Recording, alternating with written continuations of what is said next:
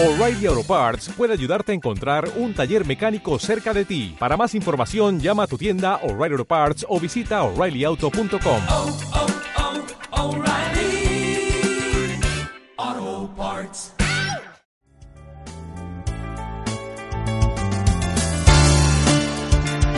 Salus Play y prescripcionenfermera.com tratamiento y eliminación de residuos biosanitarios. Conceptos básicos. Residuos biosanitarios. Residuos sanitarios específicos de la actividad sanitaria propiamente dicha, potencialmente contaminados con sustancias biológicas al haber entrado en contacto con pacientes o líquidos biológicos. Residuos sanitarios. Todos los residuos, cualquiera que sea su estado, generados en centros sanitarios, incluidos los envases y residuos de envases que los contengan o los hayan contenido. Residuos citotóxicos. Residuos compuestos por restos de medicamentos citotóxicos y todo material que haya estado en contacto con ellos, que presenten riesgos carcinógenos, mutagénicos o teratogénicos. Residuos peligrosos. Aquellos que figuren en la lista de residuos peligrosos aprobada en el Real Decreto 952-1997, así como los recipientes y envases que los hayan contenido. Los que hayan sido calificados como peligrosos por la normativa comunitaria y los que pueda aprobar el Gobierno de conformidad con lo establecido en la normativa europea o en convenios internacionales de los que España sea parte. Legislación estatal. Ley 10-1998 de residuos. Ley 11-1997 de 24 de abril de envases y residuos de envases. Real Decreto 952-1997 de 20 de junio, por el que se modifica el reglamento para la ejecución de la Ley 20-1986 de 14 de mayo, básica de residuos tóxicos y peligrosos, aprobado mediante Real Decreto 833-1988 de 20 de julio. Real Decreto 782-1998 de 30 de abril, por el cual se aprueba el reglamento para el desarrollo y ejecución de la Ley 11-1997 de 24 de abril, de envases y residuos de envases. Real Decreto 1481-2001 sobre la eliminación de residuos mediante depósito en vertedero. Orden MAM 304 2002 de 8 de febrero, por la que se publican las operaciones de valorización y eliminación de residuos y la lista europea de residuos.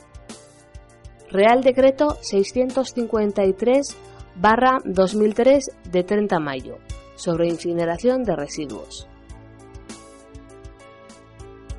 Clasificación de residuos sanitarios. Residuos que no tienen riesgo o inespecíficos aquellos que por sus características y grado de contaminación no requieren un tratamiento específico ni diferente del aplicado a los residuos municipales. Clase 1. Residuos generales o municipales. Papeles, cartones, plásticos, vidrio, metales y materia orgánica. Clase 2. Residuos biosanitarios asimilables a urbanos. Material de curas, filtros de diálisis, recipientes de drenaje vacíos, secreciones, yesos, algodones, gasas, mascarillas, guantes, etc. Residuos con riesgo o específicos. Aquellos que por sus características y grados de contaminación biológica y química requieren un tratamiento específico y diferenciado del aplicado a los residuos municipales. Grupos. Clase 3 Residuos biosanitarios especiales. Grupo 1. Residuos de pacientes con infecciones altamente virulentas, erradicadas, importadas o de muy baja incidencia en España. Grupo 2. Residuos de pacientes con infecciones de transmisión oral fecal. Grupo 3. Residuos de pacientes con infecciones de transmisión por aerosoles. Grupo 4. Filtros de diálisis de pacientes infecciosos. Grupo 5. Residuos punzantes o cortantes. Grupo 6. Cultivos y reservas de agentes infecciosos. Grupo 7. Residuos de animales infecciosos. Grupo 8. Cantidades importantes de líquidos corporales. Grupo 9. Residuos anatómicos humanos. Clase 4. Residuos citotóxicos, residuos radiactivos, residuos químicos, residuos de medicamentos, otros residuos, pilas, etc. Residuos citotóxicos. Restos de medicamentos no aptos para uso terapéutico, por ejemplo, los viales con restos. Material punzante cortante usado en la preparación o administración de estos medicamentos. Material sanitario de un solo uso en contacto con los medicamentos y que contiene restos de sustancias citotóxicas como botellas de suero, gasas, jeringas, viales vacíos, etc. Restos de productos químicos citotóxicos usados en laboratorios de investigación, por ejemplo, los geles de bromuro de tidio.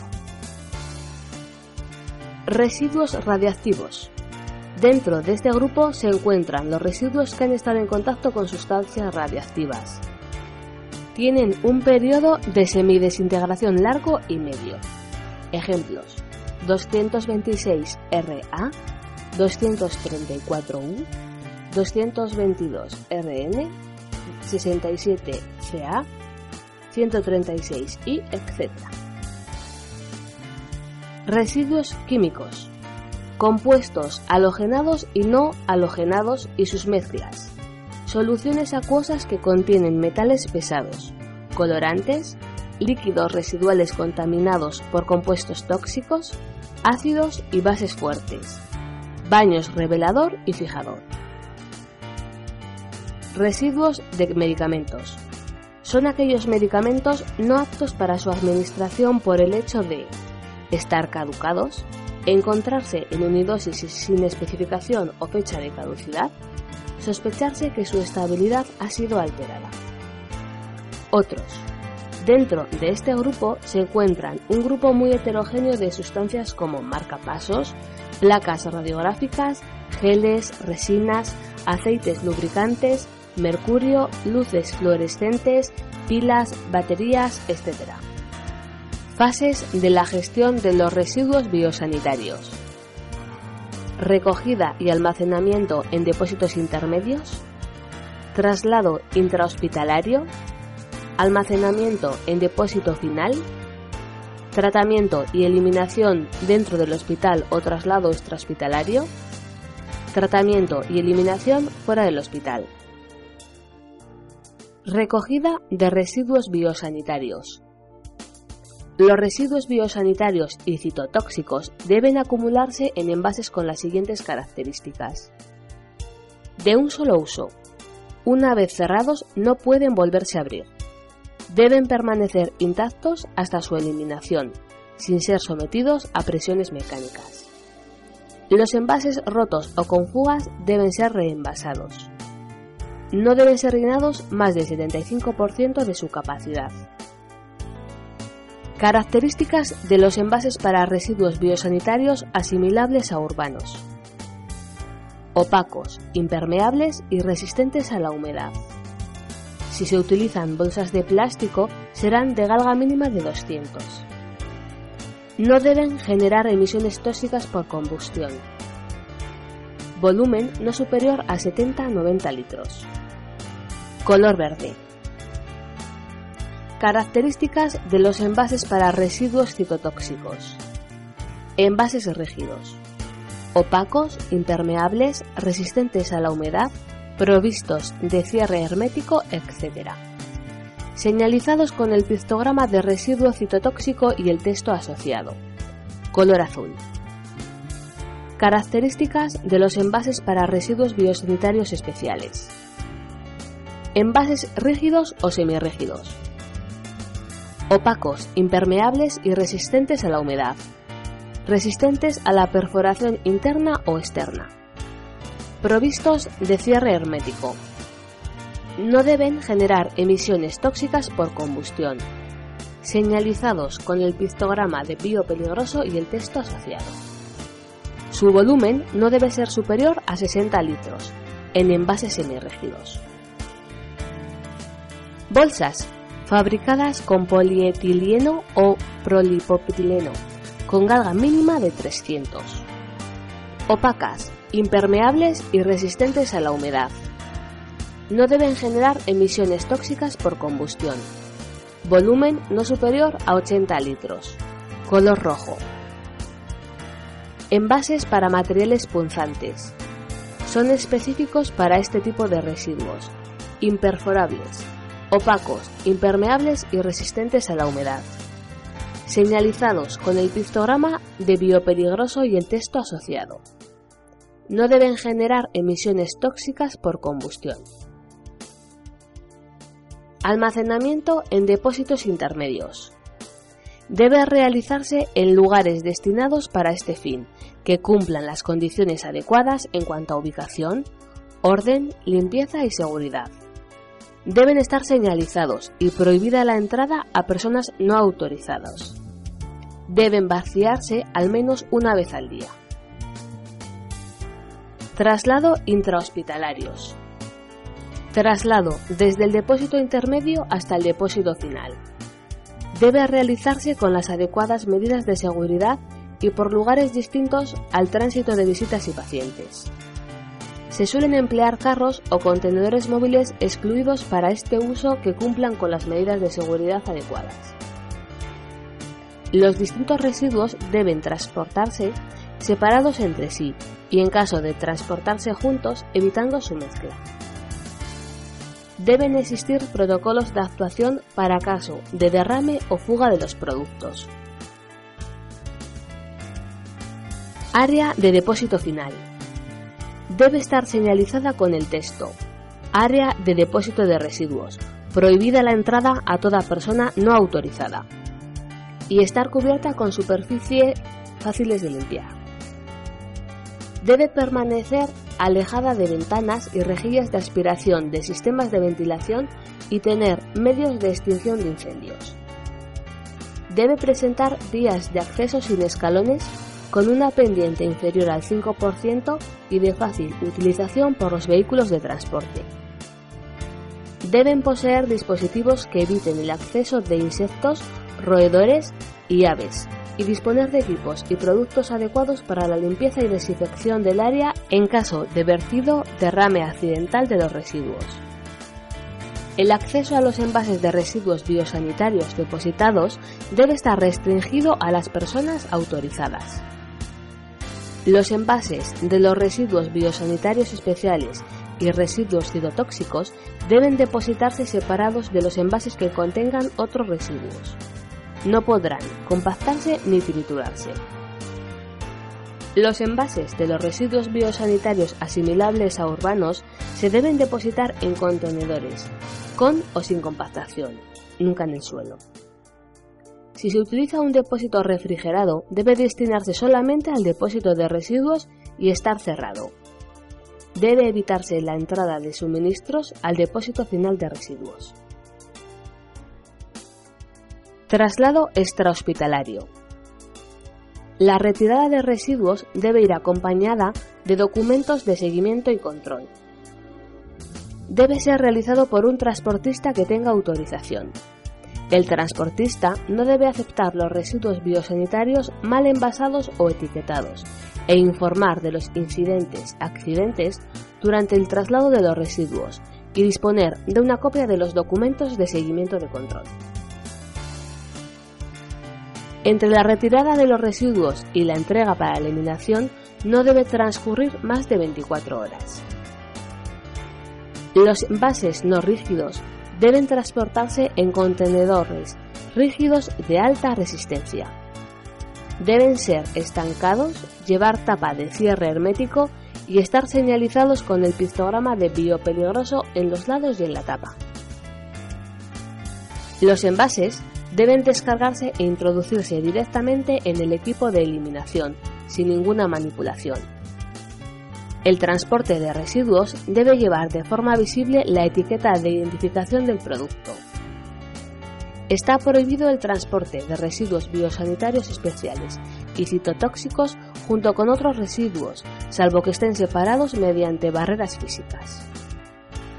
Durante el transporte, los residuos biosanitarios y citotóxicos no pueden ser descargados, vueltos a cargar o transferirse a otro vehículo, excepto en averías mecánicas.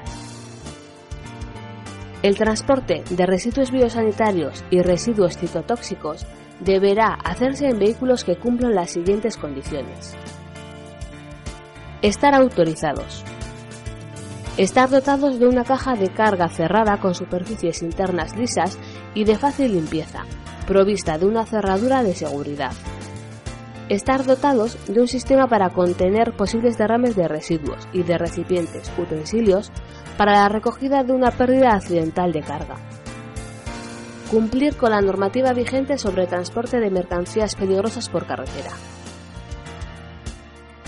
Tratamiento y eliminación de los residuos. Eliminación de los residuos biosanitarios asimilables a urbanos. Se pueden eliminar por separado o de forma conjunta con los residuos generales se pueden eliminar mediante incineración o en vertederos controlados. No podrán ser destinados a la valorización, salvo autorización. Deben cumplir la misma normativa de los residuos generales. Eliminación de los residuos biosanitarios especiales y citotóxicos. Los residuos biosanitarios especiales se deben someter a esterilización, ya que una vez infectados tienen la consideración de residuos biosanitarios asimilables a urbanos, pudiéndose eliminar mediante incineración o vertedero controlado. La desinfección en autoclave se usa solo para los residuos biosanitarios especiales que no sean de los grupos 7, 8 y 9 y nunca para los citotóxicos. Los residuos citotóxicos deben ser obligatoriamente incinerados. Cuando esto no sea posible, se eliminarán por desactivación química. La eliminación de los residuos biosanitarios especiales y citotóxicos debe ser realizada por personal autorizado. No pueden destinarse a la valorización estando prohibido el reciclado o reutilización de los mismos. Puede llevarse a cabo en el propio centro sanitario o en instalaciones externas. Eliminación de los residuos biosanitarios líquidos. Pueden eliminarse mediante vertido por un desagüe conectado a la red de saneamiento del centro hospitalario sin desinfección previa, excepto los residuos de liposucción por su alto contenido en grasa. Cuando no se aplique la eliminación por desagüe, los residuos biosanitarios líquidos deben ser eliminados como biosanitarios especiales. Eliminación del resto de residuos. Los residuos generales o municipales se llevarán a plantas de reciclaje. Los residuos químicos se considerarán y tratarán como residuos citotóxicos. Los restos anatómicos y de cadáveres, grupo 9 de los residuos biosetarios especiales, se eliminarán según lo establecido en los reglamentos de Policía Sanitaria Mortuoria. De los residuos radiactivos se encarga EMRESA, Empresa Nacional de Residuos Radiactivos, Sociedad Anónima.